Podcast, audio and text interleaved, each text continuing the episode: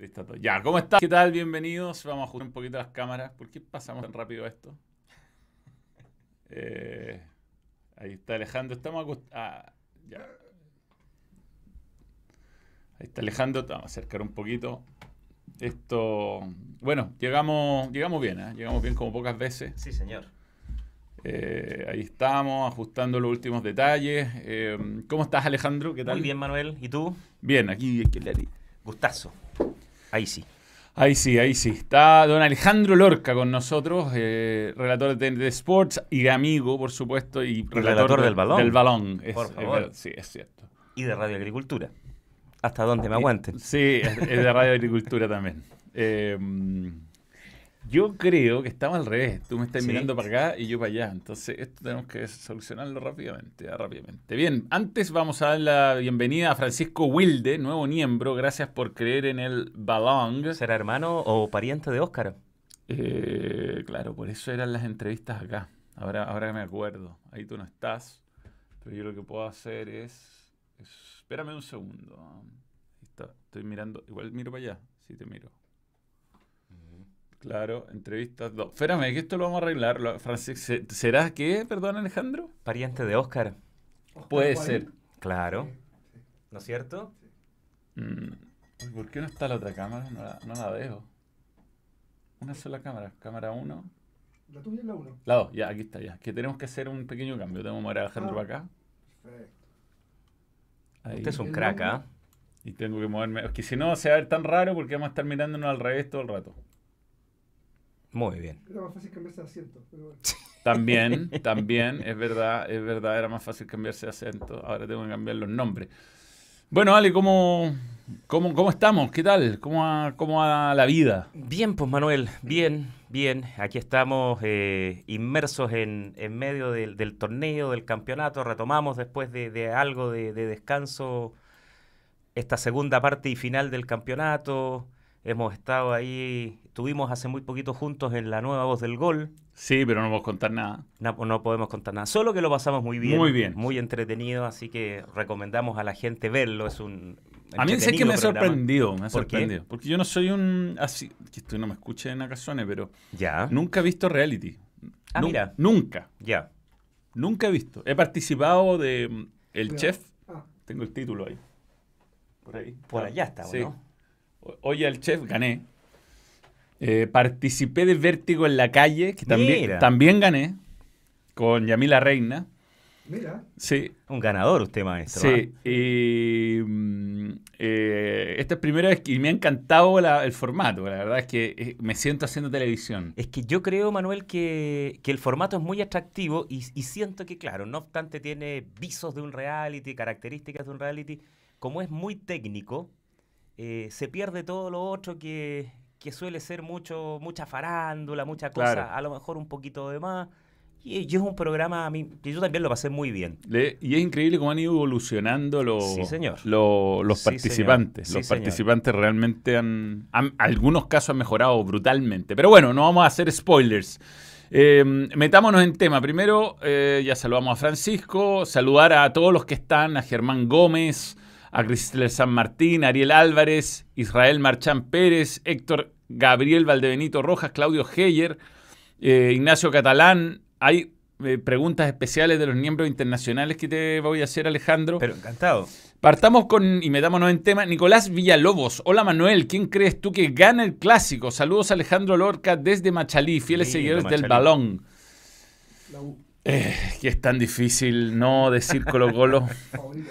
Ayer se, estuvimos a Diego López en el sí, panel. lo vi, lo vi. Y me sacó en cara que me había escuchado en la radio decir que no había un solo argumento futbolístico para, para eh, decir que la U podía ganar el clásico. Y si bien sostengo eso, fíjate que me dio una sensación él De tranquilidad. de tranquilidad, Mira.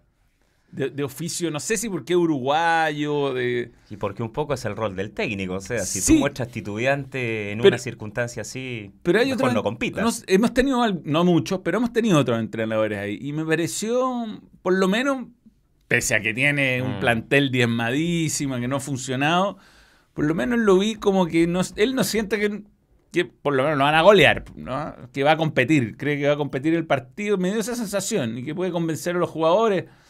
Sigo creyendo que el favorito es Colo Colo. O sea. No, es decir, Manuel, frente a, a los enormes argumentos que hay, no, no, no cabe duda que el favoritismo se queda con Colo Colo. Yo creo que la U hoy por hoy, más allá incluso de la coyuntura particular, de tener muchos lesionados, muchos jugadores suspendidos, en fin, muchos jugadores inhabilitados finalmente para jugar, aún con su equipo titular disponiendo de todas sus piezas, seguía siendo, desde mi modesta perspectiva, absolutamente secundaria su opción frente a Colo Colo. Yo creo que Colo Colo, por nombres, por bagaje, incluso por técnico, por rodaje, por puntaje, por situación de confianza, es enorme favorito. Sin es duda. enorme favorito. Sin duda. O sea, yo de- no recuerdo un clásico en favor de, Colo, de la U, perdón, en favor de Colo Colo tan disparejo. Yo creo que en favor de la U sí me acuerdo de uno, que fue el que terminó empatando con el autogol de Molina. Ah, que era una U que debió haber sí. ganado esa U. O sea, Y, y- y fue un partido extraño. Fíjate que ese partido la gente se queda finalmente con el resultado, con el 2 a 2 y se queda con la anécdota del autogol del señor Molina. claro. Pero recuerda que la U quedó con dos jugadores menos prontamente. Ganaba la U 1-0 con un gol, si mal no recuerdo, un penal de Arangui. De Arangui, sí. Y fueron expulsados dos de la U. Uno, me acuerdo perfecto, que fue Osvaldo González. El otro ya, ya, ya me No, pierdo fue el partido de la patada en la cara de Álvaro Acevedo a, Araño Olivares. También. Pero, pero no fue expulsado Albert Acevedo. Ah, no lo echaron. No lo echaron, no lo echaron. Ah, en realidad fue el balón. No, no lo echaron. Y eso fue en el segundo tiempo, ya más, más bien cerca del final. Balón, claro, Sí, balón. Pero, pero hubo otros pulsados. Entonces la U jugó, Manuel, buena parte del partido Con con, nueve. Porque ese equipo, de verdad, yo comparto contigo, sí tenía un funcionamiento extraordinario. ¿Qué es lo que le puede pasar a- en este partido? Porque es una de las cosas que algún accidente futbolístico que, que realmente te marque una diferencia y te... Y que es un poco la, la magia del fútbol. Sí. Si, si en los primeros minutos, por ejemplo, se le suelta la cadena a alguno de los jugadores de Colo Colo y tempranamente en una acción queda con, con uno menos, tiende a equilibrarse la lucha, tiende a equilibrarse absolutamente. Y cuidado que hay algunos, por ejemplo, eh, Pavés ya lo han echado dos veces en el campeonato. Yo habría que ir a buscar a Pavés, ¿no? A tratar de decirle cosas, no sé, cuestiones así que... Como que Diego López dio a entender que las va a hacer, pero no lo dijo. Don Maximiliano Falcón o no. Sí, eh, igual es que aprendió a controlarse, aprendió de ese partido con Católica. Usted que sabe mucho de ese puesto. Sí, sí, sí. Aparte que Maximiliano Falcón te propone, le propone lo mismo de vuelta, o sea, exagera los contactos. eh, es- tiene, a mí me encanta Maxi Falcón. Va a ser un lindo duelo con, con Ronnie. Yo sé que el referente colocolino eh, histórico le carga a Maxi Falcón, le carga como que... Y, y Solari también le- les producía como, no sé, una envidia rara, como no, no son ídolos. Y. ¿Por qué? no sé, no, no, no, no han ganado nada, no son ídolos. Pero, Ah. weón, la gente los considera ídolos. ¿Cómo que, quién, ¿Quién es uno para decir, Exacto. no sé, ponte tú, yo, hincha católica, no digo ídolo, pero tengo un respeto máximo por Fernando Manrique. Nunca jugó en católica, nunca. Me imagino. Pero hizo Claro. ese gol.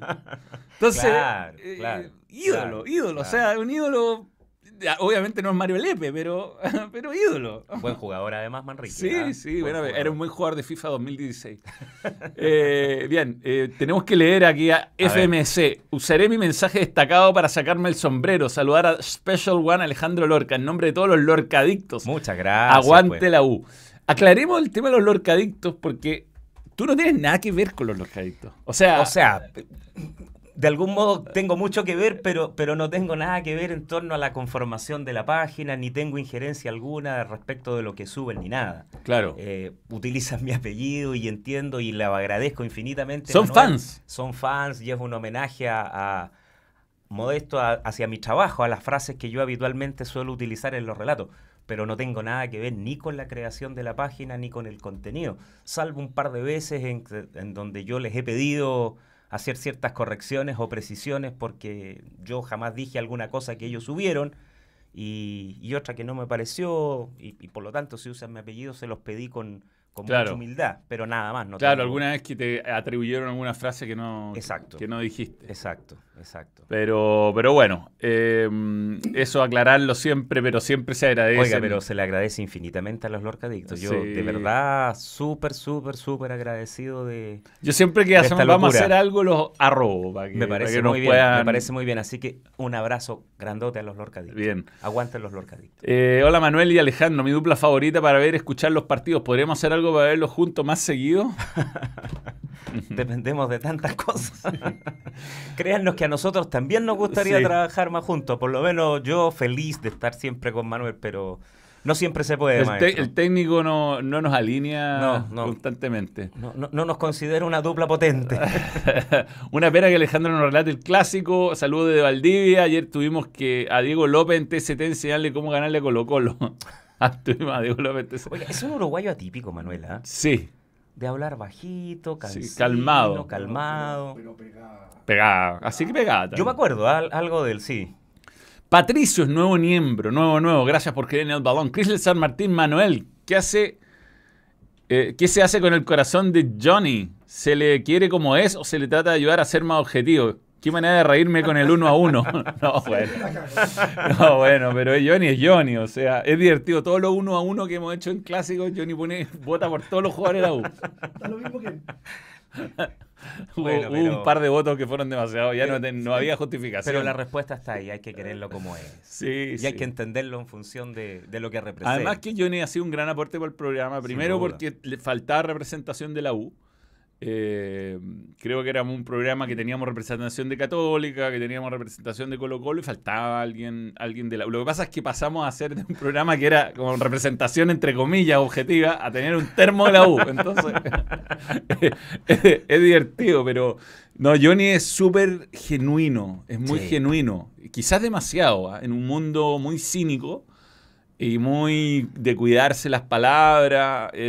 Él no se cuida nada, él va y dice lo que, lo que se le ocurre decir. Siempre fue igual, ¿ah? Siempre fue igual. Fue y a- ese tipo de personas son eh, un aporte siempre. Aparte tampoco, es quizás de repente se le sale un poco la cadena, pero bueno. No, pero en ¿A quién no? Pero Manuel, en general en la dinámica del programa que, que- que es de análisis, pero no es de un análisis puro y duro, que, que- que tiene muchos momentos festivos. Yo creo que, que la gente en general ya tiende a entender el rol de Johnny. Total. No hay que juzgarlo nada más que en función de un análisis objetivo, Además, no, técnico. ¿sabes que un montón de gente me ha dicho, oye, desde que está Johnny Herrera en TST me cae bien, hincha de otro equipo, yo Es lo odiaba. simpático. Sí, sí, aquí me levanta la mano Es Tomás muy el mono. simpático. Está don Tomás el mono, ¿no? Sí, sí. Siempre presente. Siempre. O sea, Sí. casi. Omnipresente. Hoy está dañado. Sí, bien herido. Sí, herido. Ayer hubo No, muchos titulares en contra de los monos esta semana. muchos títulos. Sí, la viruela del mono está haciendo Uf. Sí, estrago. Unos, unos monos en Japón. que Sí. mataron. Pasó entre dos centrales uruguayos. ¿ah? Sí, sí. Gracias Manuel por mostrarle a Diego López cómo ganarle a Colo Colo ayer. sí. Bueno, hicimos, lo hicimos en todo caso el día anterior con, con la U. Oiga, Manuel, y pero- eso que pero ¿quién se costó encontrar eh, atributos. ¿Quién se parece más? ¿Usted a Diego López o, o- o su colega distinguido Juan Cristóbal? Juan Cristóbal, yo creo. Juan Cristóbal. Es una buena mezcla. mezcla. Sí. Sí, sí, no se nos parecemos tanto. Lo que pasa es que como yo soy canoso y eso, pero... ah, mi taza sí es de Putin. no es que... Tengo tazas confusas. Tengo una taza con Stalin, tengo eh, una tengo con Sailor Moon. Me gusta tener tazas lo más eh, incómodas posible. Esa Esta también es incómoda si se lo pensamos. ¿Para dónde, Manuel? De Ahí. Fox Sports. Oh, Ex Claro. canal. Ber- Berlín, Berlín. Además, te al revés, al revés, mira, muestra al revés. Somos la roja. Una de las tantas mufas, que, una de las tantas mufas que, se, que ocurrieron en esa Esa época. taza la ponía en la esquina de la mesa y se toma toda la, toda la mesa. Sí, sí, una taza. Tengo, lamento no haberme comprado más, que cáchate la taza buena, weón. Sale con la corbata abierta como, como Minoco es notable. y, y rodeado de fuerzas como especiales, Spetsnaz. sí, sí, no, es como, te juro, como de... Vi- vi- viene saliendo de ahí película de una- espía. Claro, claro. Viene con Tomás el Mono ahí, Putin, Sí, ¿ah? sí, absolutamente. Está es demasiado confusa la taza y me da lata no haberme. Me era me que digo cuatro, porque ya está media picada, ¿cachai? ¿Y cuándo volver a Rusia? No en el, no en el futuro próximo, al menos. Y probablemente ya no vendan las tazas. Claro. Sí, Arangui y González. Fue en la prórroga lo de Acevedo. Claro, ¿ves? ¿Ves? No sé, Acevedo salió ileso, indemne. Claro, porque habían echado dos, no le iba a echar a tres. Ahora, el patadón fue tremendo, ¿ah? No, Fue brutal. ¿Te acuerdas Era que quedó conmocionado? Era roja. Lo cortó. sí, Sí, lo sí. cortó ahí. Qué léxico que maneja don Alejandro Lorca, tremendísimo profesional, Felipe Cortés. Tremendo Muchas gracias, Manuel. Felipe. Lleva ahora lo llevas al live del balón. Por mí mismo. Christopher Chávez Jansen. ¿Algún resultado para el domingo, Manuel? Mójate. Pucha. Colo Colo no está muy firme. eh, no está muy bien, contundente. no viene tan bien, digamos. Mm. O sea, Gana con lo justo. Perdón, firme sí. Creo que no debería sufrir defensivamente tanto. Pero está poco contundente. Sí, y sí. por eso Quintero que yo creo que va a cambiar. ¿ah? Yo creo que no va a jugar igual como en los últimos dos partidos. Centrémonos en Colo Colo, Manuel. ¿Cómo ves tú ahí de, de- fundamentalmente de mediocampo para arriba? Porque yo creo que la estructura defensiva está clara. Yo creo que si yo si fuera Quintero, aprovechando la fragilidad de la U, eh, sacaría a Bausat, no lo pondría a Bausat. Ya. Sé que va a jugar Bausat, pero jugaría con Zavala, con Oroz, con Atacarlo Lucero, por- por los costados. Atacarlo, ir a buscarlo. Y por los costados, que, que tiene laterales Sí. no tan certeros la U. Sí, sí, gallos que vayan para adelante. Por último le digo, mátense, que va a entrar Bausat después y, y- y pondría Gil, Pizarro y Pavés para ahogar. Correcto. Para ahogar. Y Lucero, ciertamente. El... Sí, Lucero. Sí, eh, claro. eh, A mí me llamó la atención, por ejemplo, en el partido que me tocó hacer de la U con O'Higgins en Rancagua, que Soso, el técnico celeste Manuel, haya optado por un doble 9, por haber centralizado, porque jugó con, em, ayúdame tú, con, em, con Matías Donoso, con Donoso y- y, con Barceló, Barceló. y con Facundo Barceló, los dos arriba, cuando yo creo que las falencias mayores de la U es por el tema de sus laterales, Es lo que hizo- primordialmente por el izquierdo, por el lado Morales. Lo que le hizo a la calera. La calera Claro, le, le- claro. le cargó el ataque por la derecha. Le puso y terminaba la jugada a, por el a- otro a- lado. a Pedro. mm, ¿Cómo se llama? Siempre le digo Pedro Sánchez, pero no es. El, el juvenil que viene de Everton. ¿Es Pedro Sánchez? No, es Pedro. Bueno, César Pérez. César Pérez. César Pérez. Siempre me lo confundo. Lo puso por ahí. Pasó muchísimo el lateral derecho, que era Matías Fernández, si no me equivoco. No, No, pudo, pudo haber sido él o Ramírez. Simón Ramírez. Simón Ramírez. Simón Ramírez. Y se le iba, se le, y Diangosi, se, se Ah, metían ahí. Se ah. metían ahí y le lo triplicaban a- Claro. al pobre, al pobre Marcelo Morales. Marcelo Morales. No volvía con ellos Aranguis, creo que jugó ese partido. Y que Claro. solo contra tres y a veces contra cuatro, porque Sacha Sáez también se movía hacia allá. Entonces, o, se le, o, o- o- o aparecía Castellani, o aparecía Williams Alarcón. Y la U se vio horrible, le hubieran hecho varios goles en ese, en ese primer tiempo. Pero, mm, pero vamos a ver, yo. Es, es tan difícil hacer un pronóstico Sí. porque defensivamente la U de verdad. Da muchas licencias. Y además no muchas tienen nada. Mira, yo creo que algo había logrado afirmarse con Neri Domínguez. Claro. En virtud de su experiencia, en virtud de su capacidad, se nota que el tipo tiene don de mando, se ubica muy bien. No obstante, ojo, fíjate que en esa derrota con Ñublense, el gol nace precisamente de un pelotazo, de un pase largo de Cerezo, 30, 40 metros, justo, justo a la espalda de Neri Domínguez, le gana la espalda a Pato Rubio y establece el gol.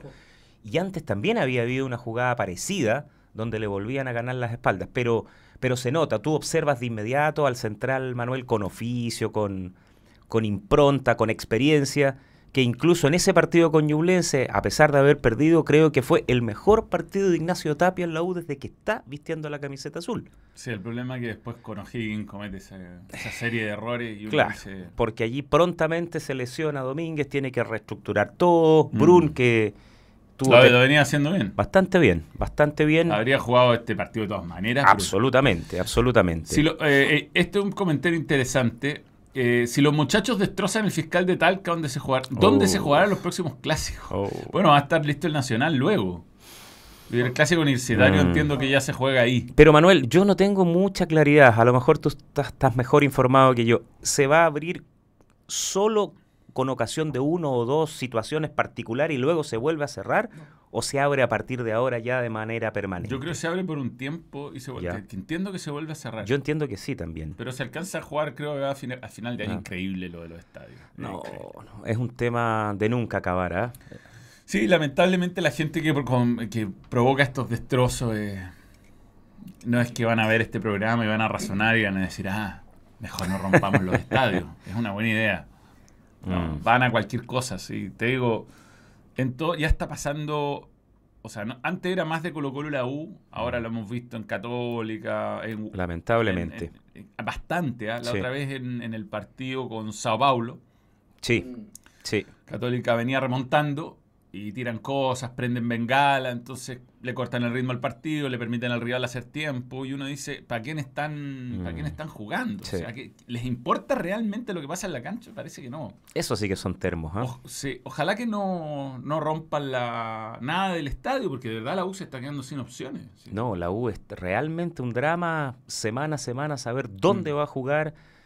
eh, vagabundea por, por, por el país buscando estadios y de verdad cada vez está más difícil. Es un romántico viaje. Eh, sí, le hace honor al, al, al- himno, a ser un romántico viajero. Viaja permanentemente.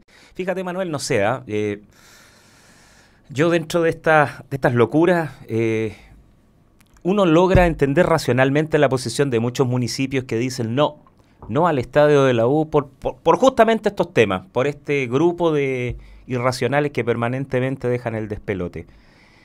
Pero, ¿y si tú invirtieras la, la óptica y dijeras, ¿sabes qué? Hagamos como autoridad el mejor esfuerzo posible para finalmente dotar a un equipo importante de la U, no digo de un estadio, no digo ayudarlo en la construcción, sino que allanarle el camino desde el punto de vista de las autoridades para eh, el otorgamiento de los permisos y encontrar un lugar donde la U pueda hacerlo. Y a partir de, de tener algo propio, puede surgir el efecto contrario de, bueno, esto tenemos que cuidarlo, esto es nuestro, tenemos que comportarnos porque finalmente logramos tener algo que ha sido un anhelo tan preciado. No sé, eh, tratando de buscar una óptica distinta a un problema en que yo obviamente entiendo, entiendo plenamente a los muchos alcaldes y a, los- a las muchas autoridades que, que tienden a negar porque, claro, indefectiblemente están sucediendo estos actos de violencia que, Sí. que Yo también entiendo tanto. que había un tema relacionado con hinchas de Colo Colo en los municipios que filtran esto, entonces la Oh. gente se, se enoja y le van negando la opción y negando la opción. Ahora, Mm. yo me pregunto, con la gestión actual de Azul Azul, ¿sería capaz la U de levantar, por ejemplo, los 11 millones de dólares que levantó Cruzado? Fíjate que Cruzado levantó 11 millones de dólares en acciones minoritarias Mira, yo, eh, en una pésima campaña Sí, futbolística. o Sí, sea, sí, pero Católica está en otro, en otro momento. Yo, yo voy a aventurar una, una opinión personal. Yo de azul a azul, Manuel, y tú me conoces, tengo la peor impresión. La peor. Soy muy crítico de la gestión de azul a azul. De esta gestión. De esta gestión de azul a azul, de, de los herederos de Carlos Heller, de Sartor y, y de los que estén allí, digamos, porque todavía no tenemos claridad. Pero, pero creo incluso, Manuel, que con prescindencia de azul a azul, el hincha de la U, el hincha de la U, frente a una opción ya concreta, cierta, eh, yo creo que es capaz de colaborar eh, económicamente e intervenir en el levantamiento del estadio. Si tú al hincha de la U, al, verdadero hincha de la U, al que siente la camiseta, al que va permanentemente al estadio, al que le ha traspasado esta pasión al hijo, al nieto, etcétera, etcétera, tú le dices, mire, eh, hay que aportar, porque hay un terreno, porque están los permisos, porque falta edificarlo. Y esta va a ser la futura casa de la U. Yo no tengo duda, yo no tengo duda que se levantan los 10, 11, 15 o 20 millones de dólares o, la cantidad que sea. Sí, sí, el tema es que mm, esto- estos muchachos son poco transparentes. No sabemos ni quiénes son. Me, estás, me estás metiendo a un Sí. tema que, que de verdad, Manuel, me trajo algunas tra- dificultades. Trajo problemas. Pero no tengo ningún temor, pero yo creo. Mira, ¿sabes qué, Manuel? Te voy a decir una sola cosa. Yo, yo puedo entender y puedo incluso tolerar una mala gestión.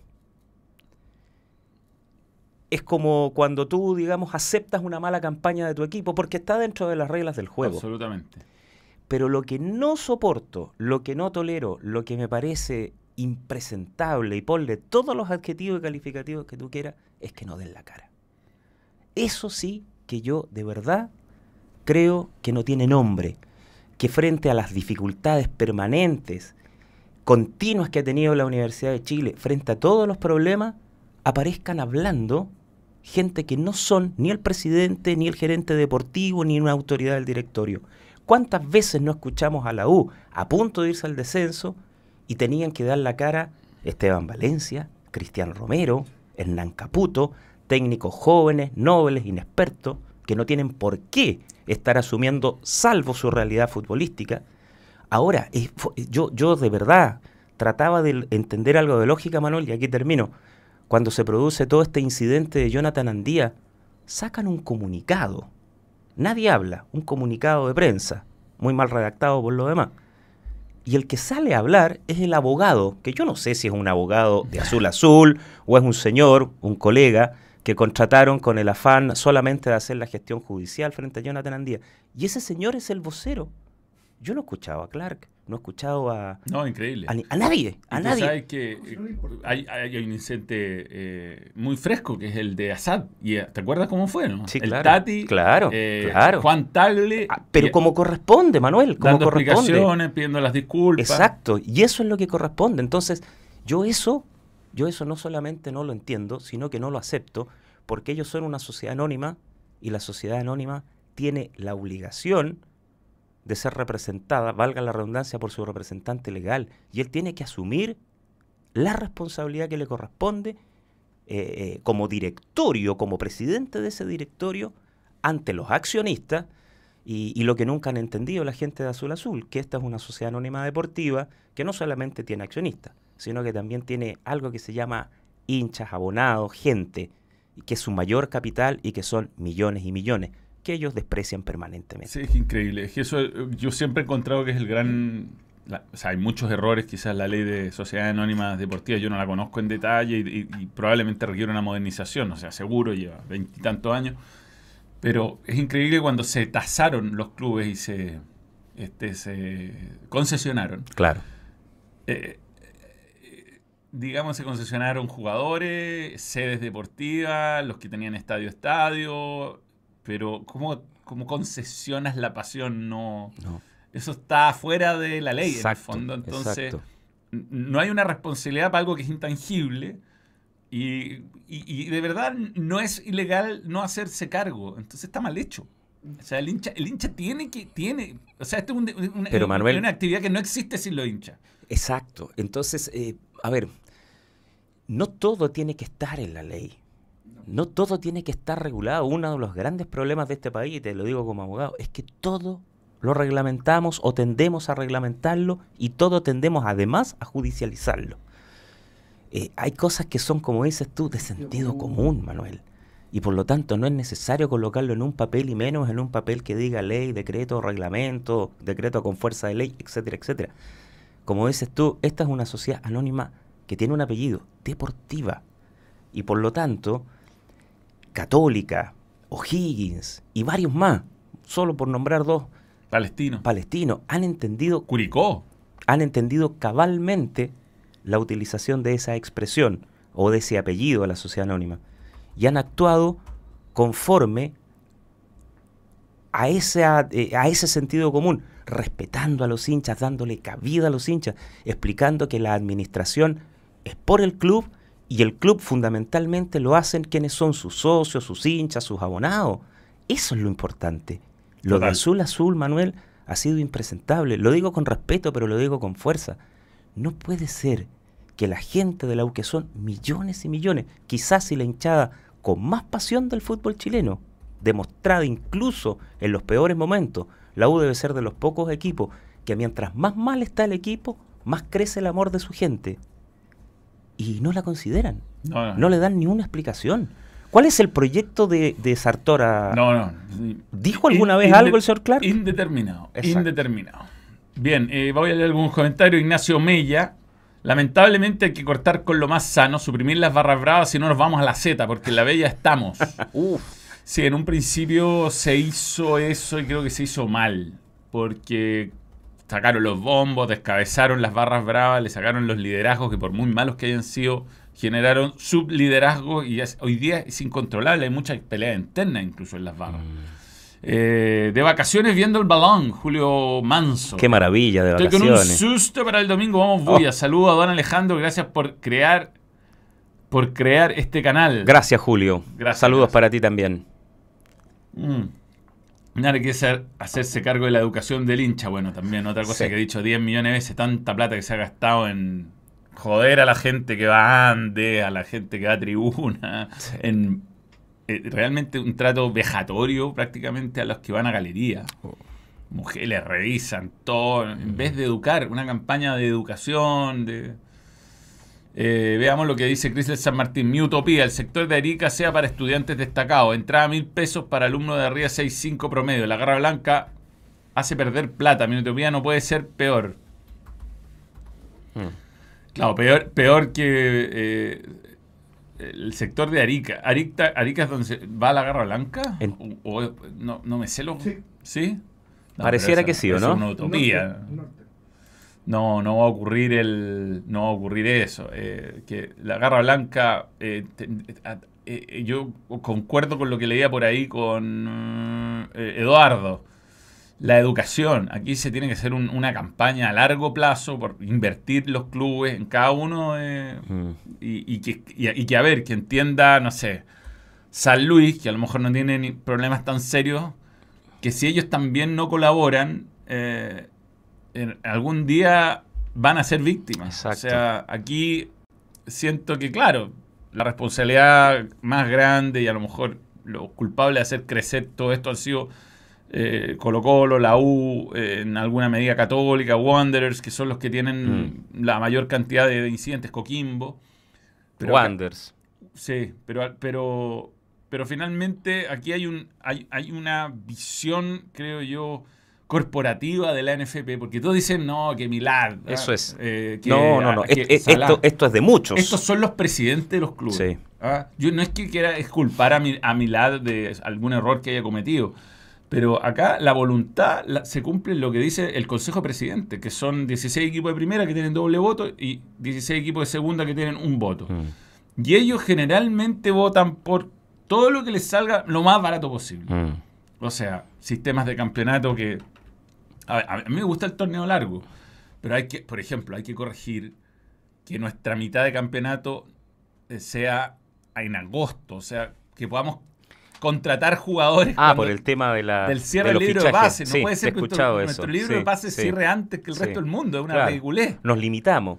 ¿Te acuerdas en los 90 que se jugaba la Copa Chile al principio de año? Claro. Que era claro. bueno además. Partía un poquito después y hacían calzar el cese del- de la primera rueda con, con el cierre de allá. Exactamente. Sí, me acuerdo. Era bueno acuerdo. porque primero la eh, verano, había mucha gente fuera, se juntaban los equipos de la de bueno, de primera y segunda división, que además debería volver a llamarse primera y segunda división. Sí. Este enredo de la A, la B, segunda división profesional. Sí. ¿Por qué vas a un 1, 2, 3, 4, 5, 6 para abajo? Y, Es verdad. En fin. Es eh, verdad. Rarísimo. todo. Somos viudos de los 90 nosotros, Manuel. ¿ah? Sí, qué, qué, linda- campeonatos, Linda ¿ah? etapa, linda etapa. Oye, pero mira, déjame cerrar una idea. Yo comparto contigo, yo creo que aquí lo que ha faltado, por una parte, es educación. La educación funciona, es el antídoto más eficaz contra este tipo de conducta, pero es a largo plazo. a largo plazo. Es un proceso lento, seguro, pero lento. Y mientras tanto, hay que hacer la receta inglesa que aplicaron hace ya tantos años, que es una labor de Estado. Tratar de, de erradicar la violencia en los estadios, que eso significa un trabajo en conjunto de los clubes, de la federación o, o de la Asociación Nacional de Fútbol Profesional, en este caso, de cada uno de los clubes, de los gobiernos de turno, que lo asuman no como un problema de gobierno que corresponda, sino que como un problema de Estado, y que haya, ¿no es cierto?, la represión, eh, suena fea la palabra, el control policial que corresponda, porque de todas maneras esto va a tener que tener eh, eh, controles desde esa perspectiva. Sí, sí, es algo Pero que supera el fútbol. que supera el Es fútbol. delincuencia. Es absolutamente. Y, y lo vemos también, así como cada vez que hay un partido trascendente, lamentablemente suelen quedar desmanes, cada vez que hay una manifestación política, una marcha por cualquier cosa, lamentablemente siempre suceden desmanes. Mm. Entonces es un, es un tema de violencia que está enquistado, pero no porque esté enquistado no vamos a hacer absolutamente nada. Porque yo escuchaba a mucha gente que dice, no, esta cuestión ya supera las esferas del fútbol, es, es una sociedad violenta la que estamos viviendo.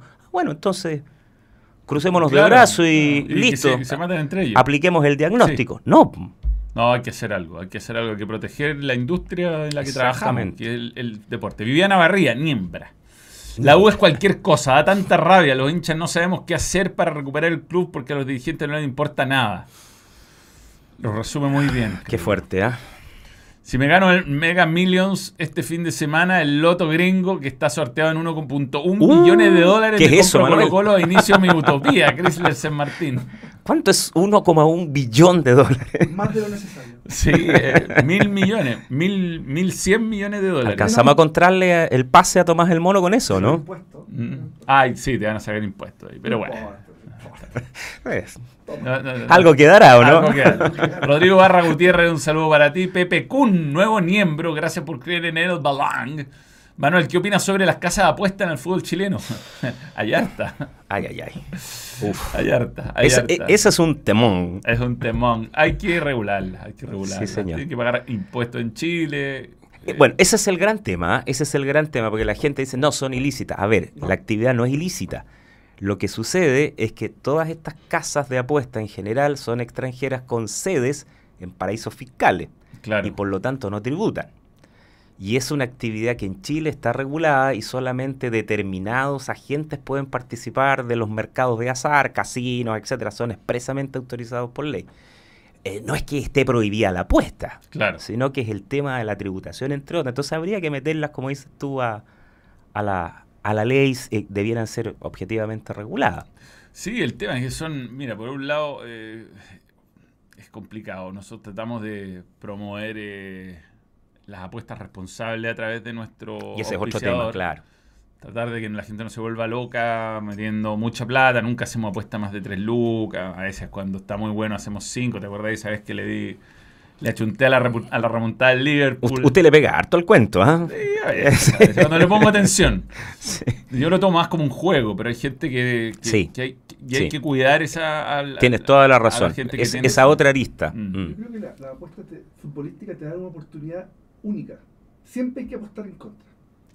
Si pierde tu equipo, ganas plata. Buen detalle ese, que siempre hay que apostar en contra, sí, si pierde tu equipo ganas plata y... Es verdad. Y, y- y el, y el corazón se equilibra. Exactamente, exactamente.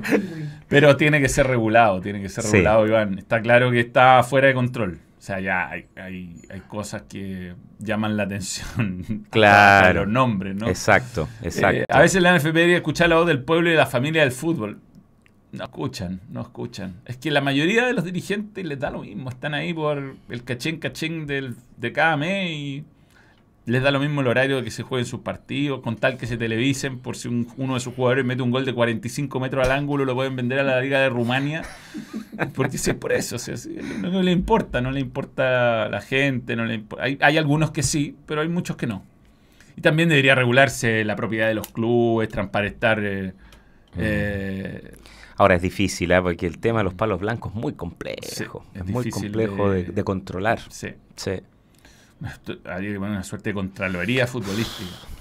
Manuel y el gran Alejandro Lorca como relator se puede salir del hincha y gritar un gol en contra de su equipo y más aún del archirrival. Uf, eh, eh, lo hemos hecho la vida completa. ¿Te tocó el fin de semana gritar el gol de O'Higgins? Sí, claro. No, y, y- y me ha tocado muchas veces y, y es parte de, la, de la profesión. Uno cambia el switch. Es más, fíjate que yo creo que, bueno, la gente sabe cuál es, cuál es el, el afecto tuyo, el afecto mío en general, pero uno tiende, no sé si te pasa, Manuel, yo creo que sí, uno tiende a ser mucho más duro con el equipo de su, Sin duda. de su corazón en el análisis.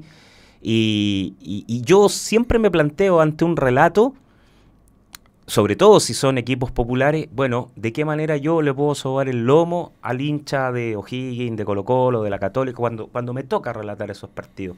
Trato de, de- brindarme por entero, obviamente hay relatos mejores, peores, hay relatos más logrados, menos logrados, pero en línea general, eh, créanme que, que en los 25 años que llevo yo relatando, tengo súper claro que cuando tengo un micrófono al frente, yo soy relator profesional, no soy hincha de, no puedo ser hincha de, no, porque no. mi misión es absolutamente otra. Sí, sí. Eh, Bueno, uno siempre, eh, o no siempre, yo cada vez menos, pero uno ve después los comentarios de redes sociales. A mí me pasa cuando comento Católica, me putean más Sí, hinchas no, Católica. evidente. no defiende a Católica. Es como, bueno, Claro. me claro. pareció penal.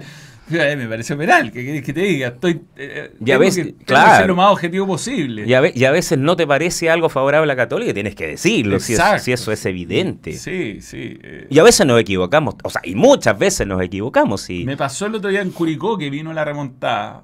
eh, y, qué, qué lindo partido ese, ¿ah? Sí, y me ha pasado en alguna ocasión de alguna derrota que Claro. en la interna me siento, siento que estoy bajo y tengo que pensar y decir, ya, estáis trabajando. Claro. Pero en ese partido volví a... eh, Al origen. No, no, no. Es que volví a Vergara, volví a eh, el Pini, Pini Vergara, volví al estadio después de dos años y medio. El, El pato. Pato Vergara. 3-2-1. 3, 2, 1. Y tapo, te juro que estaba tan contento y le tocó un partido tan entretenido Qué que me- él me llevó con su relato maravilla. da lo mismo lo que está pasando en la cancha. Porque estuvo tan bueno el partido, estuvo tan bueno la transmisión. estuvo- hay veces que está todo, se alinea Sí. todo. Es un buen Sí, partido, sí. Buenas repeticiones, buen arbitraje. eh, Lindo ambiente. Lindo ambiente, espectacular la cancha, como que se dio todo. Y Eso- uno de verdad hasta, hasta se, hace- se pone feliz por el hincha. de- Absolutamente, Después, claro. en el bus de vuelta, digo, la puta madre, fuera del Claro. campeonato. Pero en ese momento, te juro, me sentí bien por la gente de Curicó. Era una ciudad además que tiene. Muy cariñosa con uno, ¿ah? Sí. No sé si te ha pasado, pero Eh, yo, No, espectacular. no. cuando uno va a Curicó, yo de verdad me, me sorprendo de lo, lo cariñosos que son. Me mandaron unos vinos para pelota parada y debo decir que se me quebraron en la maleta del auto, así que Ay, no llegaron. Ah, muy bien, Se quebró, muy bien. Se quebró. No, weón. Oye, para TST no mandaron nada. No, se habría quebrado igual. Es que, bueno, descubrí que el auto debajo de la rueda de repuesto tiene unos tapones para sacar el, el- el líquido. No, nunca había pasado algo así. Quedó la, la rueda de repuesto llena de vino, weón. Pero bueno, no llegaron los vinos, así que para la próxima vez manden más vino. Eh, mm, Jorge Verdejo ahí, Jaime, Jaime, perdón, dice que deberían estirpar a estos delincuentes. No es tan difícil, es que tiene que haber buena voluntad. Don Scraffy, buenas Manuel, ¿cómo te va? Un saludo al tremendo señor de las comunicaciones que es Alejandro Lorca. Muchas gracias, Don Escafri. Yo me preparo Scufri. mentalmente para el desastre del domingo. Bueno, el hincha de la U está en esa, fíjese. Yo escuchaba a mucha gente de la U que, que claro, yo creo que en, en- en algún bolsillito del corazón y de la razón guarda la, la ilusión, valga el, el juego de palabras, pero, pero hay un sector muy importante de tu, de tu mente que dice, bueno, lo del domingo es... eh, huele a boleta. Sí. Huele a boleta. Y, y- y están en esa, fíjate. Es, es realmente triste lo que han hecho con, con la U. La conformación de plantel más mala en muchos años. De verdad es impresionante No, no, lo mal conformado el plantel de la U. No, increíble. Y uno ve a la Ribey, la rompió en Italia. No, sí. Uno ve a Arias, titular en Peñarol. Uno ve a Montillo que dice, oiga, un año más Montillo seguía asistiendo y seguía metiendo 20 pases por partido, digamos. Pero bueno, No, no, no. estaba, no servía. Osvaldo González, titular en Huachipato. Eh, no sé, Galani, por último, no está haciendo una gran campaña. Pero Manuel, pero- yo digo, yo digo otra cosa. Eh, ya, me, salió el corazón aquí. ¿Qué necesita la U, eh, creo yo, a partir de esto, en estos tiempos? Estabilidad. Claro, tú me dices, ha tenido estabilidad porque ha estado cuatro años peleando el, el descenso. No, yo te digo estabilidad hacia arriba. Yo creo que el primer paso es tener un técnico que permita primordialmente tener esa estabilidad. Un técnico que conozca el medio y que tenga efectivamente capacidad para construir un plantel. Yo recuerdo el año 92, cuando la Universidad de Chile descendió el 88, jugó el 89 en la B, 90 y 91 estuvo otra vez a punto de descender. Se produce un cambio absoluto con la llegada de René, eh, René Orozco, el doctor Orozco, a la presidencia de la U. Y llega el doctor Orozco e inmediatamente hay un cambio de paradigma. ¿Y qué es lo primero que él hace? Escoge a uno de los mejores técnicos, si no el mejor técnico del momento, que era Arturo Salá, pero cuya mayor cualidad en el caso de Salá Manuel es ese, junto a Pellegrini, conformar buenos planteles. Y él, con poca plata, trae a muy buenos jugadores e inicia de verdad un proceso en la U proyectado a cuatro años para ser campeón. Afortunadamente para los hinchas de la U, eh, el título llegó antes. Pero ya el 92 trajo a Sergio Vargas, trajo a Rogelio Delgado, trajo, por ejemplo, a Gino Cofré. Llegó, ese equipo llegó a la final de la Liguilla de la Católica, ¿te acuerdas? Ese equipo llegó a la final de la liguilla. Por un minuto no, no fue a Copa Libertadores Sí, porque en la un- Una liguilla... jugada donde Chano Garrido llega a centrar y. Y Hugo. Rubio, exacto, está la- exacto. eh, Monfaso. Prendía la, Exacto, la bengala. claro. Pero ese que inmediatamente tú ves el técnico que no solamente conforma un buen plantel, sino que además genera una comunidad. Porque, porque son entrenadores que aunan voluntades y que tienen contento a los titulares, a los suplentes. En ese sentido, Salah, Pellegrini son técnicos irreprochables, son de lo mejor en eso. Podemos discutir si te gusta o no el fútbol Mm. de ellos, que son eh, defensivos, ofensivos, en fin. Yo siento que la U lo que necesita es un técnico con mucho conocimiento del medio local y que tenga capacidad para conformar planteles. Que le Pero eso cómo lo hace sin liderazgo. Si el tema Es que ese es el tema. que po. el doctor Orozco era, era un, un líder, un tremendo líder. Sí, no. Es una gran encuesta esa. No, no. sí. Eh, sí, necesita es que sin liderazgo. Federico Valdés, clave en la, El mejor presidente que ha tenido la U en este último tiempo. Lejos, lejos. O sea, después del doctor Orozco. Claro, yo, yo sí reconozco que el doctor Orozco hizo una buena gestión, salvo los últimos años, que yo creo que ahí extravió un poquito el rumbo. Pero en líneas generales... Es que ahí el fútbol chileno empezó a escalar en, Sí, una, en sí. una dinámica de gastos que terminó por la No, pero, del club. pero mi- mis aprensiones con él fueron más bien de conducción personal. Yo creo que exageró el liderazgo y cayó en ciertas conductas que yo reprocho. Yo creo que él- Demasiada descalificación. mucha descalificación, me acuerdo de varias, de varias Declaraciones declaraciones confusas. confusas, sí. Pero no vale, el, no vale el caso. En línea general, en la suma de aciertos y errores que todos tenemos en la vida, creo que René Orozco sale aprobado con creces. Total, total. Manuel, más de 12.000 personas en el Arengazo, que se está en este momento en el último entrenamiento Colo Colo en el Uf, Monumental. 12 mil personas, mira. Sí, sí, sí. A la gente le gusta mucho el fútbol todavía. Afortunadamente. Sí. Pero cuidémoslo. A las SA les llega fácil el cachín cachín de TNT, no les importa los hinchas. Acá de vacaciones, salvo Manuel y el gran Alejandro. Bueno, lo mencionamos Gracias, antes. Rodrigo. Eh, Rodrigo Barra es algo que, que lamentablemente ocurre en muchos clubes. No, no les interesa. No les interesa. Es más caro hacer un espectáculo en un horario prime, imponer más guardias, subir el aforo, bajar los precios de la entrada. Y no están dispuestos a invertir. Prefieren que los partidos se jueguen con mil personas a las 11 de la mañana. eh, ojalá. Vamos gente. destruyendo la esencia. ¿ah? Sí, Vamos destruyendo la esencia. Si tú lo dijiste, Manuel, y lo dijiste súper bien, el fútbol es para la gente. El fútbol no es para jugar entre nosotros. Para eso estamos, la- nos vamos a las canchas de barrio y nos vamos a los gimnasios, jugamos entre amigos. Claro. Pero el fútbol profesional es para la gente y es por la gente. y es un espectáculo. O sea, y es un espectáculo, claro. Volviendo a ese partido con Curicó, yo decía, ¿cuántas veces en Chile nos toca transmitir un partido donde la cancha está en buenas condiciones? Mira, mira lo básico que te voy a decir. Es lindo el estadio y se ve bonito eh, desde, todo, desde todo ángulo. Eh, las indumentarias de los dos equipos están sí. claramente diferenciadas y se ven los números de los Se dos ven los equipos. números como relator es vital. Si Yo te digo, los dos hicimos Antofagasta con Audax. Con, y los números de Antofagasta Tremendo. no se ven.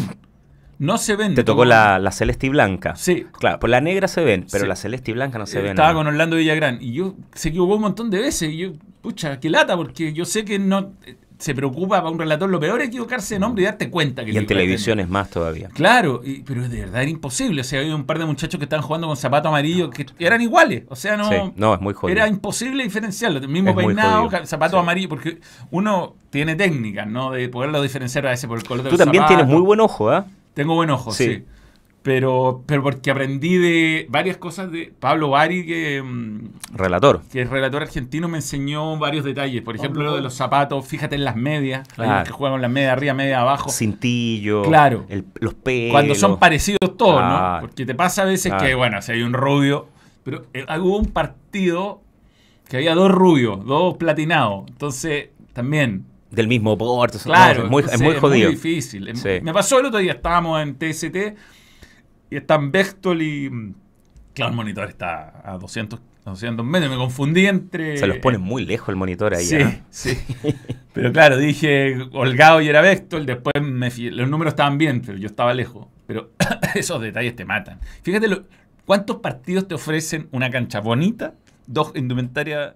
Impecable. eh, sí, eh, eso, lo básico.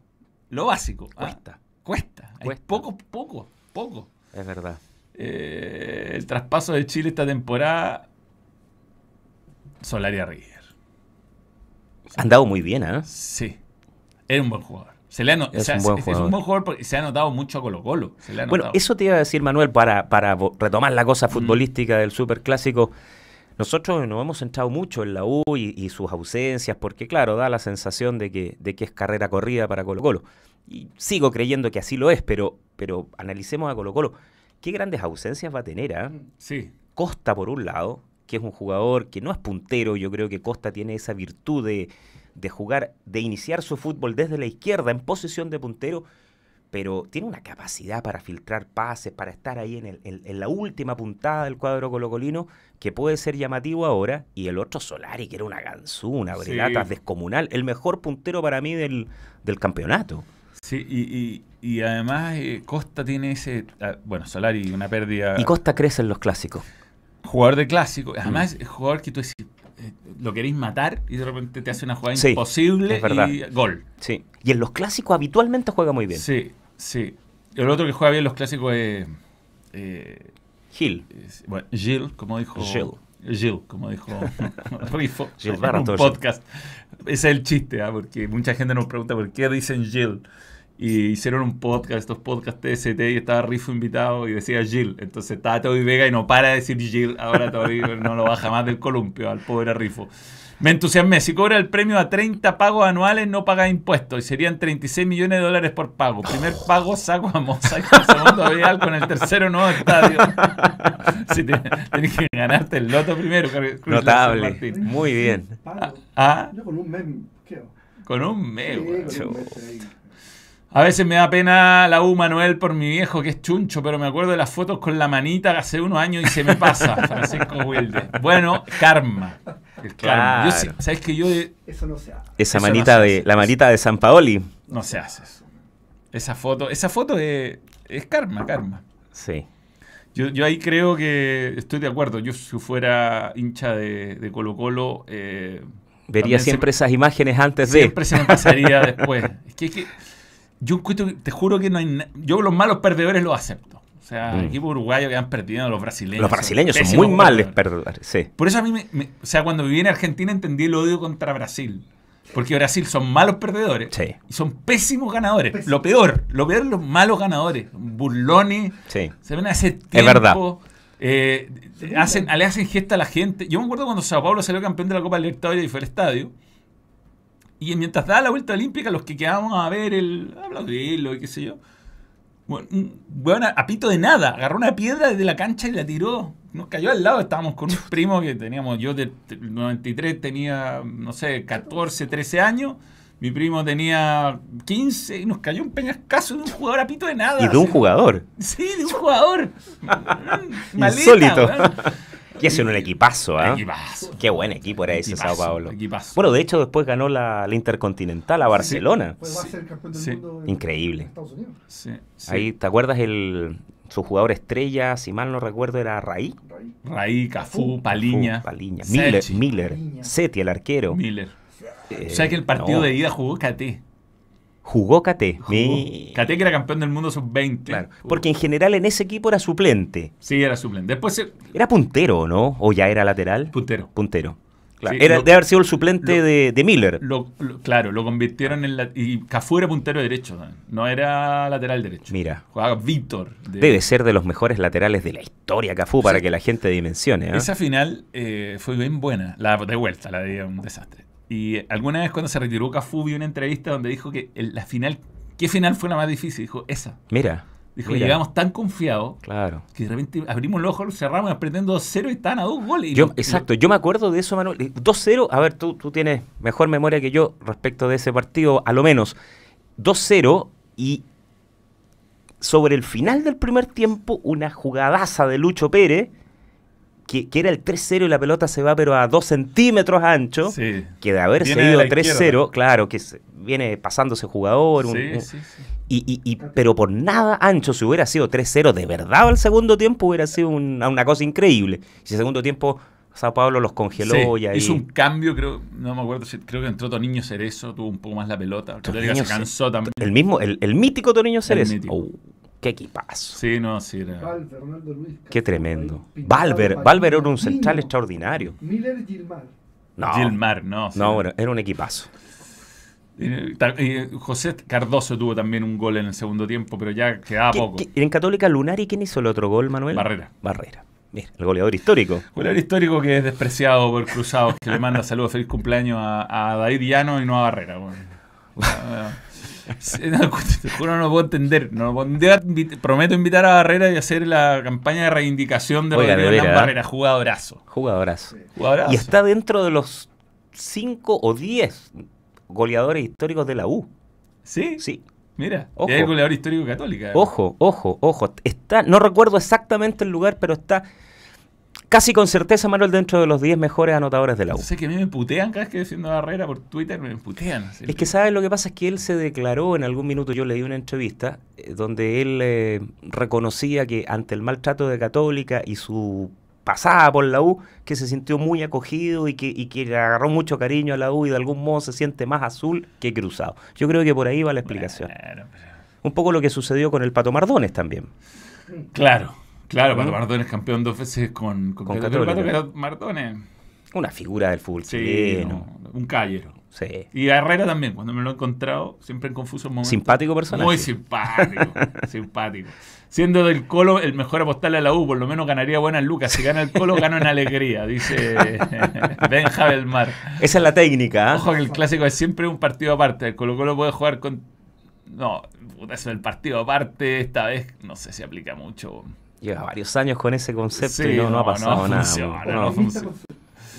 Soy del Colo, pero a veces es malo el exceso de confianza. Sí. Es verdad, es verdad. Saludos a ambos y gracias por estos vivos, Manuel. Papito lo, lo, lo- Papito Lolero. Pa- Buen nombre. ¿ah? Felipe C, el estadio de la cisterna no tiene luces. Increíble. Sí, Sí. increíble. Y por eso los partidos de la cisterna se juegan siempre en malos horarios. Una de la ese horario de la una yo lo encuentro increíble. No, malísimo. No, y, en- y en ve- 13, 15, 13 horas. y en Uh, verano es divertido porque eh, parten jugando a las 6 o a las 5 y media y después lo tienen que ir retrocediendo a las 5, a las 4 porque se empieza a Claro. acabar la luz. ¿Te acuerdas, Manuel? Mi- mi- una de mis transmisiones más difíciles la hicimos juntos, Estadio de la Cisterna, post, El eh, post los incidentes en Coquimbo. post incidente en Coquimbo. Yo estaba, no estaba muy bien desde el punto de vista espiritual, así que reconozco que usted me ayudó mucho en esa transmisión. Y como si todo esto fuera poco, entramos a la caseta y, y- hicimos 90 minutos literalmente dentro de un sauna, ¿te Sí. acuerdas o no? Deben haber habido unos 50 grados dentro de esa caseta, ¿o no? No, tremendo. Y no teníamos un ventilador, no, No, teníamos nada. No, yo, yo en mi vida eh, creo, creo que duraba 10 minutos más y no- nos sacaban desmayados los dos. Sí, no, tremendo, tremendo ese partido. Sí, tenso, tenso momento. Duro momento. Sí, pero bueno, o sea, lo sacamos bien, lo sacamos Sí. bien. Ya gasté mucho dinero hoy, me van a retar, dice Cris San Martín. Veo a Zavala con otro gol relevante Mira. en el clásico y le da empuje real para poder llegar a ser estrella. Ojalá Zavala eh, se consolide y, es, es un buen jugador. Juega bien. Es un buen jugador. Juega bien. Ha tenido pocas oportunidades, pero es, es como una especie de Iván Zamorano eh, que le ha ido doblando la mano al entrenador, porque el entrenador al principio declaró que no lo había pedido, que Claro, claro. y, y lo ha considerado poco. Ha tenido opción. Ahora se le van a abrir opciones en virtud de la, de la partida de Solari. Sin Yo duda. creo que, que él ahí tiene una competencia directa con, con Oroz. Oroz eh, son jugadores de distintas características. Yo creo que Oroz es más habilidoso. Creo que Zavala es más explosivo, es más veloz, es más directo. Eh, y con mejor remate a- al arco. Tiene Sí, un buen de remate. media distancia, sí, sí, sí. De hecho, el último partido, el, el gol a Guachipato fue un golazo. Golazo. Sí, yo creo que Oroz para defensa cerrada, en el mano a mano, en el, en el espacio corto, es más habilidoso. Pero Zavala yo creo que es una opción tremenda para Colo Colo. Quintero, insisto, jugaría con los dos. Y. Lucero al medio. Sí, Lucero al medio. Bausat, ¿de qué juega, Manuel? ¿Cuál es su puesto? Es, un ta- es como el táctico vivero, es táctico. Porque, en, pero en, en Vélez jugaba de, de volante o En de, de jugar de puntero derecho, o sea, volante por derecha, no sé. una delan- especie de, de huevo Valencia, así de... No, no, no, no, no, jugaba de, de delantero, pero. Ah, de delantero por la derecha. En Pérez no jugaba.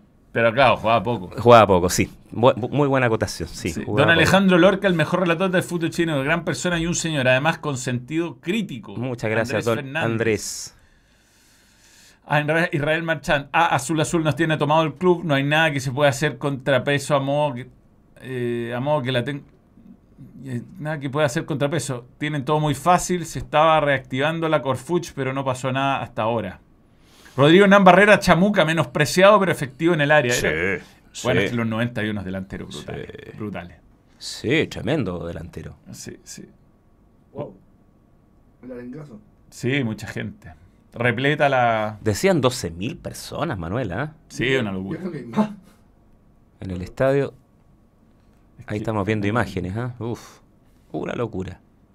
Eh, mm, O está mal la cancha, weón. sí, están malas las canchas. Del Monumental, de San Carlos, está horrible.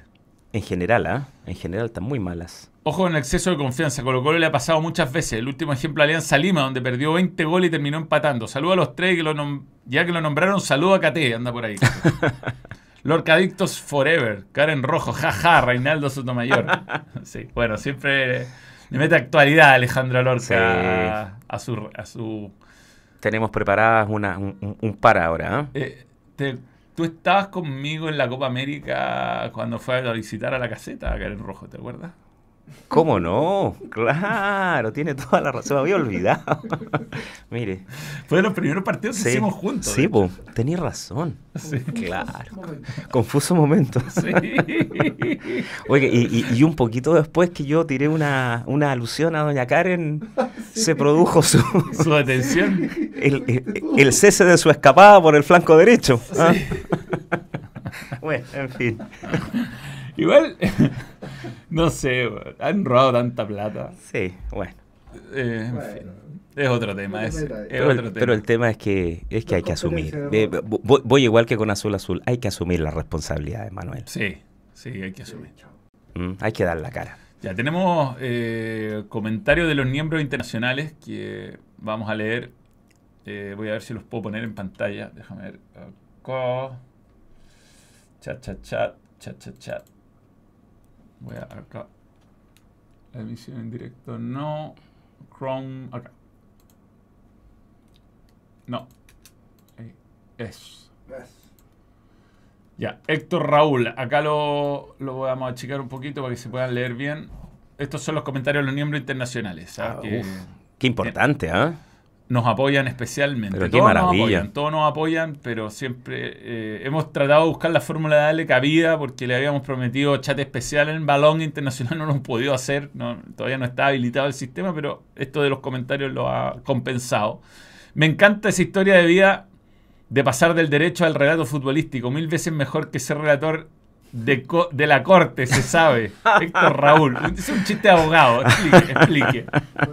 Está buena eso. Claro, es que el, el relator de la corte, el, el- el relator es un abogado que frente a cada intervención oral de, la, de los abogados, digamos, en la corte, fundamentalmente antes de los alegatos, tiene que hacer la relación de la causa ante los ministros que están en sala y, y por supuesto escuchan estos alegatos y, y- y- y son puestos en antecedentes por el relator de la corte. Entonces el, el relator de la corte es una pega muy exigente, muy difícil, que tiene que, te reitero, eh, sintetizar los antecedentes del, del- del- del alegato que conforman, ¿no es cierto?, cada una de las causas. Así que, no, yo comparto lo que dice Héctor Raúl, es mucho más entretenido relatar fútbol. ¿Y cómo, cómo te... ¿Cómo se dio? Uf, de la manera más loca, porque, a ver, yo, Manuel, desde cabro chico, desde los 5 o 6 años de que mi papá me llevó por primera vez al estadio, el fútbol me, inundó. Y, y si bien yo siempre amé el fútbol, nunca me planteé hasta más o menos primer, segundo año de universidad, yo dije, el fútbol es demasiado importante en mi vida y me equivoqué. Yo de haber sido colega tuyo desde el punto de vista vocacional, más que abogado. Más no económico. Mejor ser abogado hasta consolidarse, porque si no... Bueno, puede ser, pero, pero finalmente uno tiene que hacerle caso al corazón y en ese aspecto yo, de verdad, yo me equivoqué. Yo vocacionalmente, Manuel, yo siempre tuve la duda entre derecho y, y periodismo. Y opté por derecho de verdad por un error. No, no, no, no, te- no, no tuve claridad en el sentido de decir, ¿sabes qué? Tu corazón vibra mucho más haciendo funciones periodísticas, escribiendo, fundamentalmente escribir, que, que estar eh, eh, dignamente, digamos, ejerciendo el derecho.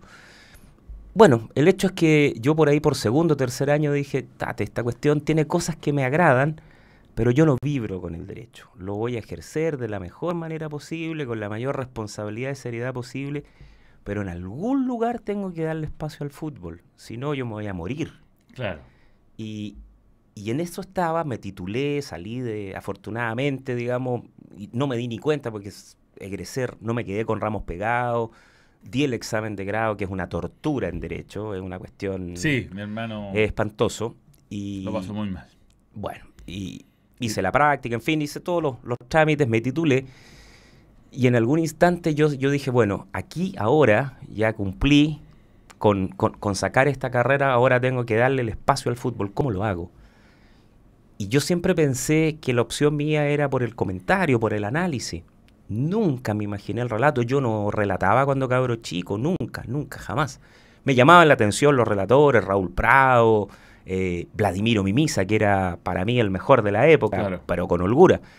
Pero no estaba el relato, hasta que eh, en, este contexto, incluso con un par de amigos que eran ingenieros comerciales, compañeros de curso, dijimos, vamos a intentar hacer un programa en una radio, tratamos de arrendar un espacio, no teníamos idea de la dimensión que eso implicaba, en esa época eran muy pocas radios, bueno, por supuesto que fracasamos rotundamente, y, yo me incorporo, Manuel, para abreviarte el cuento casualmente, por intermedio de alguien que, que en realidad yo le debo mucho, que es Eric Polhammer.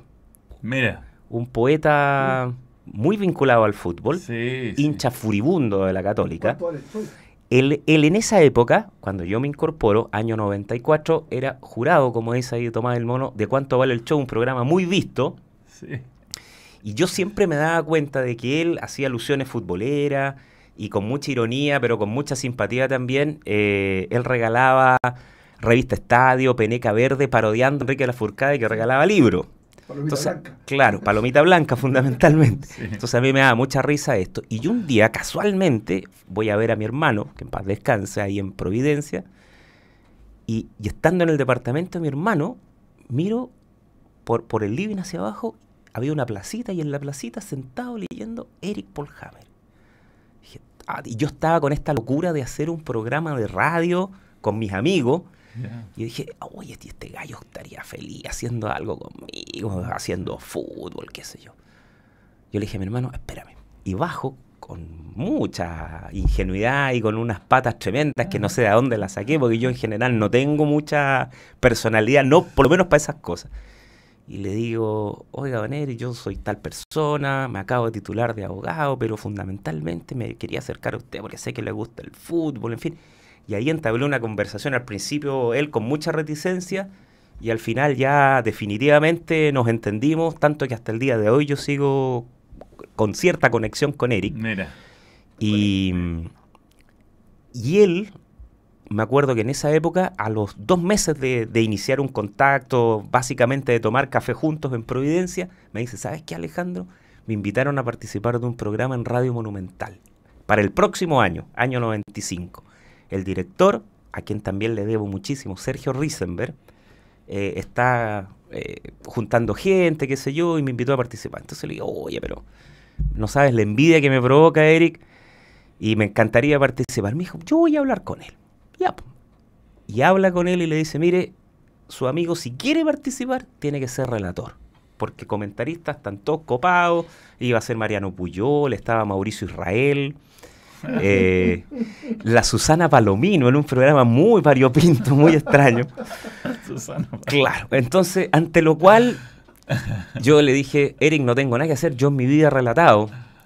Entonces me dice, pero ¿cómo si nosotros relatábamos juntos en el café? Claro, nosotros nos juntábamos a tomar café y jugando, él relataba goles de su equipo, yo relataba goles del mío a modo de juego y nos cagábamos de la risa, pero finalmente eso, eh, hacerlo profesionalmente había un océano pacífico de diferencia.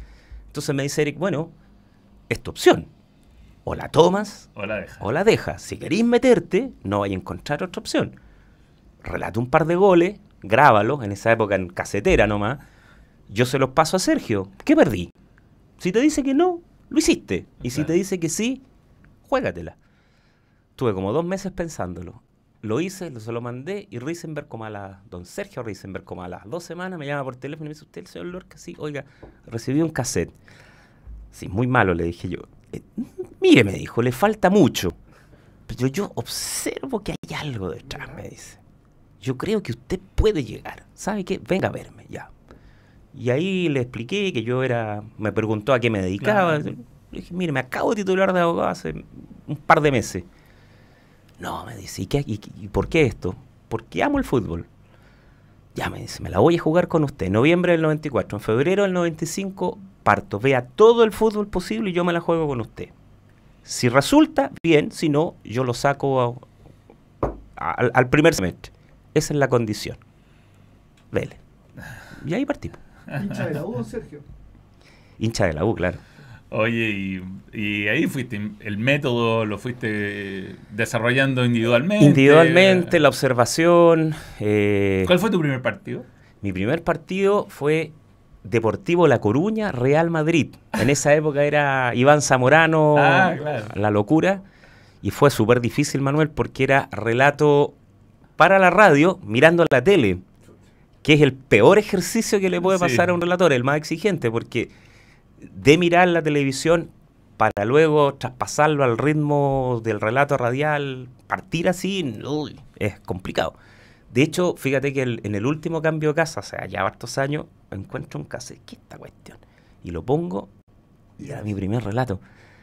Y- De verdad espantoso, malísimo. Yo digo, o sea, si alguien adivinó que aquí podía haber algo de, de pasta, es un mago, un adivino. Yo, yo, yo hubiera dicho, ¿sabes, señor Lorca? Sigan el derecho, o sea, no, no tiene, no tiene ni una opción. Pero bueno, Qué yo, por, yo en- eso en- le agradezco mucho a don ¿Y en Sergio. estadio cuál fue el primero? En estadio, creo, no estoy del todo seguro, pero fue un partido de la U porque en esa época Sergio Risenberg eh, se transmitía muy, muy parecido ahora a Manuel Claro. Colo Colo, la U y Católica. Entonces, Paulo Flores, que era el otro relator, hacía Colo Colo.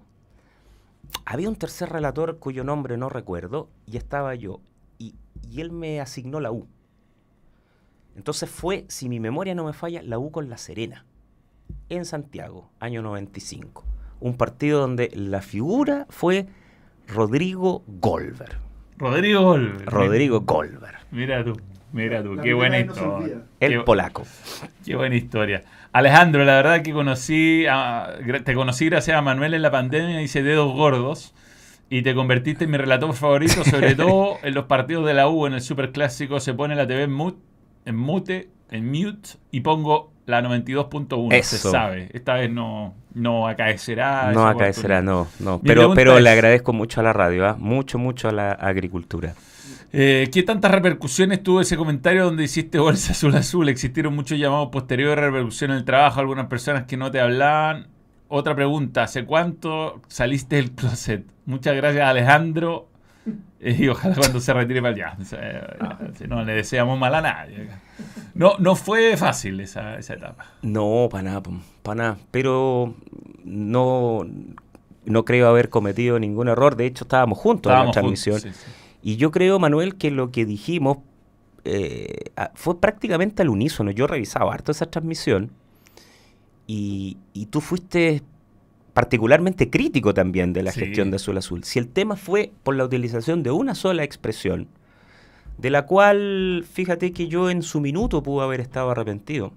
Ahora, con el correr del tiempo, El tiempo te da la razón. yo creo que lamentablemente me ha dado Sí. la razón. Eh, y, y tanto así, me acuerdo que un- un- unas semanas después, en TST, Aldo utilizó otra expresión que a mi juicio eh, es sinónima, pero más fuerte incluso. Dijo a los dirigentes, de, dos puntos comillas, a los dirigentes de la U le ha faltado hombría, cierra comillas, Sí, sí, sí. que es prácticamente lo mismo que utilicé yo. Yo hablé de, de una dirigencia inoperante y cobarde. Y lo sigo sosteniendo y lo acabo de decir. O sea, lo que yo no, no tolero y me parece impresentable es que no se dé la cara, Es es, que no se asuman las responsabilidades. Eso. Jorge Ernesto Lea Bustamante, buenas tardes Manuel, un invitado de la familia del balón. Tres preguntas si es posible, vamos rápido porque ya está en honor al tiempo. Tiene que elegir entre relatar los clásicos y partidos importantes del fútbol chileno de todos los partidos de la selección chilena en eliminatoria. ¿Cuál prefería? Preferiría. Uy, qué difícil, Difícil. difícil. Últimamente la selección. Eh, sí, Últimamente. no, pero a ver, un- uno lo hace en, en seco. Yo, claro, la selección de algún modo es como lo máximo. ¿ah? Eh,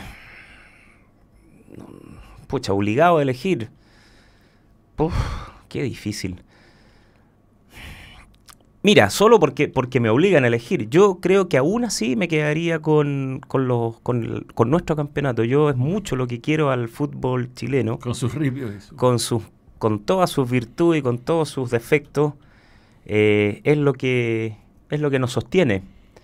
Y, y la selección es más episódica, es más coyuntural. Yo, así como hay técnicos que son de selección, Claro. y técnicos que son de equipo, yo soy relator más bien de, de campeonato local. A mí me gusta estar semana a semana.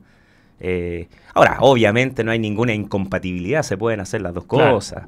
Pero obligado a elegir, en este juego que me plantea el, el miembro, yo, yo obligado a elegir, te reitero, opto por los, por los clásicos. ¿Sus relatos alguna vez fueron criticados para bien o mal por algún futbolista? Si se puede contar alguna anécdota. Por futbolistas no, no, No, no, no. no, no, no, no, recuerdo, no. No, obviamente hay gente que no le gusta para nada mi estilo, y así como hay gente que le gusta, eso es parte de las reglas del Sí. juego. Pero así que un futbolista me haya dicho, oye, no me gustó tal cosa, no, no recuerdo nada, no. El último Universidad de Chile Colo Colo emocionante a tu gusto. Uf. Ayúdame tú, Manuel. Monumental, el que lo pierde luego al final. El 3-2 del 2019, sí. puede ser, porque ese partido, incluso el empate, futbolísticamente hablando, era mezquino para la U. Sí, sí. El que empata a Ángelo Enrique. Lo tuvo Fernández, el 2 a Lo 0 tuvo Fernández, del claro, claro, claro. Y el 3 a 2 se produce en los descuentos por una torpeza de Paul que regala un, Un un de una manera increíble y aparece Barroso. Sí, tienes razón. Ese debe haber sido el último más, más emocionante. Últimas dos preguntas. Hola Manuel el gran, y al gran Alejandro Lorca. ¿Alguna frase que te haya traído problemas como dijiste que la BIN se transformaba en socialdemócrata? ¿Y qué hay de cierto del Yamad? No, y hasta ahí llega. La... No, frase, frases eh, que me hayan traído problemas, no, ninguna. El- la mayor dificultad la tuve con, con Azul Azul a, ra- Claro. a- a raíz de lo que ya conversamos. Sí. Nada contra Lorca, pero te faltó un hincha albo, local es azul y tú cruzado. Faltó uno de nosotros, Rodrigo Matamala. Pues está tomado el mono acá. Claro. Sí, hincha colocolino furibundo. Las encuestas así lo demuestran, ¿no? Rodrigo Matamala. sí, todavía es no. verdad. Sí, pero eh, tranquilidad que hay, que hay, que hay colocolinos en el staff. Hay Sí. colocolinos en el staff. No, pero, pero reiteremos, Manuel, nosotros a la hora de las transmisiones Y de la análisis. estamos en otra, absolutamente en Sí, otra. la idea era, era hacer un, un, eh, un análisis objetivo del partido. Ciertamente. Un besito a Camila Muñoz, que está ahí. Daniel, nuevo miembro, gracias por creer en el balón. Sebastián Carvajal, nuevo Epa. miembro, gracias por creer en el balón. Matías Bravo, Manuel, ¿es verdad que Ronnie Fernández suena en el Liverpool? Saludos a don Alejandro. Hay un, la U está planeando un trueque con Mohamed Salah. Sí, puede ser el Liverpool de Uruguay. Ah, puede ser. Puede ser, puede ser. Lorcadistos Forever, Reinaldo Sotomayor. Saludos a Karen Roja, ya lo leímos. Bien. Eh, si Tomás el mono, si es Tomás el mono, suena a Colo Colo, jaja, Ulises Contreras. Bien. Sí, Tomás el mono también se va a despedir. eh, Sin duda, Mel. Ahora. Ah, Ya, ahí está. De nuevo, un- última vez, por favor. ah. Listo. Es lacónico Tomás el mono. Sí, es que es lo único que puede decir, que sea un mono. que- Bueno, eh, Luis Ibarra, entonces, de esta forma, de esta manera, damos por finalizado este vivo y le agradecemos a Alejandro Lorca. Gracias a ti, Manuel. Un abrazo grandote y ojalá podamos compartir más transmisiones. Sí, Y a don Tomás, como siempre. ¿ah? sí, sí. Gran valor, Tomás el mono. Chao. Tomás. Eso, ahí Está- está. Un poco dañado Tomás el mono. No. Bien, chao. Ah, espérate, Chamuca hizo 56 goles por la U. Es el goleador número 16, Ah, en el 16. ranking histórico. Empata con Guillermo Yávar. Mira, Pero hizo hartos goles. muchos. 56 goles. Para el tiempo que estuvo. ¿Viste? Más, tre- más ciento y tanto en Católica. Gracias por la precisión. ¿Algún gol importante en la selección? Pero cómo no. De hecho, en el partido con Bolivia. Sí. Sí, sí, sí, el gol de la clasificación. Y jugó un partidazo contra Perú. Contra ¡Perú! En el, 4 En el, 0. show, en el show del Gran Matador, ¿o no? Sí, sí, sí. Eso. sí. Buen partido.